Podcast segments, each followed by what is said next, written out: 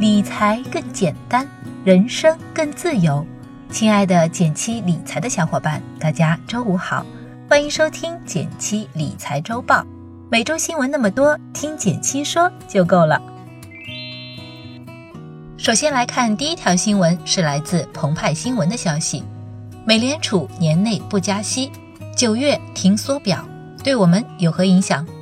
美联储在三月议息会议上在放歌，不加息的同时，暗示今年不会再加息，美元随之走弱，美元指数跌破九十六关口，包括人民币在内的非美货币集体走高。为什么美联储会延缓加息呢？和之前经济向好不断加息的情况正好相反。美联储主席鲍威尔表示，自去年四季度以来，美国经济增速的放缓程度超过预期，欧洲等地的经济增速显著放缓，英国脱欧和贸易不确定性也构成风险，这一系列因素都可能会对美国带来负面影响。据预测，如果美国经济没有非常明显的改善，二零一九年全年美联储大概率都不会再选择加息，这超过了之前市场的预期，而美联储选择延缓加息。企业借钱的成本就能得到控制，这对经济发展有一定的促进作用。这对我们会产生什么影响呢？我们把美联储比作一个巨型水池，如果它选择加息，那美元的吸引力会变强，钱就会从全世界流向美国；而相反，如果延缓加息甚至降息，美元的吸引力就会降低，钱会再从美国流向世界各地。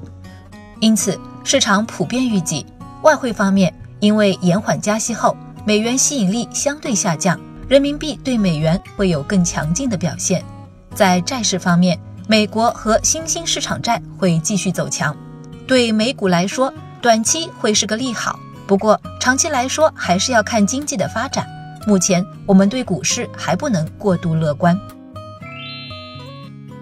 第二条新闻来自第一财经。一百元也能投资房地产。浙江首发棚改专项债券，将通过商业银行柜台市场，面向广大个人和中小投资者发行一批地方政府债券——棚改专项券，起购金额仅为一百元，也就是说，花一百元就可以投资房地产了。给大家科普一下，地方政府债券其实不是新产品。只不过过去只有机构能够投资它，现在开放了限制，普通投资者也可以参与了。那它究竟怎么样？值得我们去投资吗？我们先来看看这个债券究竟投资了什么。它是专门用来支持浙江省棚改计划的。换句话说，我们的钱先是借给了浙江省政府，最后被投入到了房地产的棚改工程中。给大家画个重点。借款人是浙江省政府，所以这笔投资的风险比较小，除非省政府出现了资金的短缺，否则几乎不会出现违约的。我研究了一下，这个债券的期限是五年，预计收益率在百分之三点一二至百分之三点三六左右，收益率算不上特别高，但是亮点在于借款人是政府，安全性比较有保障。如果把它当做一个定期存款，还是不错的。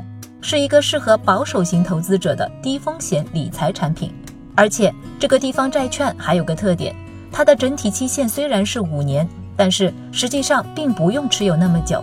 你随时可以选择在购买这个债券的银行那里，像买卖股票一样挂一个卖出价，只要有人愿意买，你就能把它转手卖出去，所以不用担心急着用钱的时候取不出来。总的来说呢，这个理财产品作为低风险投资还不错。如果大家对这种稳稳的幸福感兴趣的话，可以去工商、农业、建设、交通、兴业、中国、浦发这七家开展相关业务的银行咨询一下哦。这次买不到的朋友也不用担心，普通人参与地方债投资是一个大的趋势，相信未来这类产品会越来越多。感兴趣的朋友可以持续关注。第三条新闻是来自中国经济网的消息。一天假期变四天，假日经济再回归。经国务院批准，现将调整二零一九年劳动节放假通知安排如下：二零一九年五月一日至四日，放假调休共四天。四月二十八日，也就是星期日，五月五日也是星期日，都要上班。今年的五一有点特殊，正正好好在周三，所以年初假期日历公布的时候，原本计划就单独休一天。但人民群众对小长假的需求还是很迫切的呀。这不，刚刚闭幕的人大就有人提出，五一小长假能不能重新安排一下放假时间呢？总理也贴心回应了，会跟有关部门合议，尽快给大家一个满意的答复。今天答案已经公布了，一天假延长到了四天。爱好出游的朋友们，是不是又要蠢蠢欲动了呢？据说不少在线旅游平台。闻讯已经调整了不少目的地的机票、酒店价格，股票市场上旅游相关板块也是应声大涨。这背后主要还是受假日经济推波助澜。根据中国旅游研究院的数据，二零一八年的五一假日，全国共接待国内游客一点四七亿人次，实现国内旅游收入八百七十一点六亿元。小长假对于旅游消费的拉动作用，真不是一星半点。再加上五一曾经有过七天黄金周的历史，此后虽然假期缩短到一天，但人们选择在五一期间出游的习惯没有改变，游客的占比和增速一直高于春节、国庆黄金周。这还是休三天的情形，不仅预计国内游出行量增加，一些日韩甚至是东南亚的目的地都变得火爆。这么看来，今年五一的旅游消费数据怕是要更上一层楼。不知道四天的小长假，大家都打算怎么安排呢？欢迎留言与我讨论。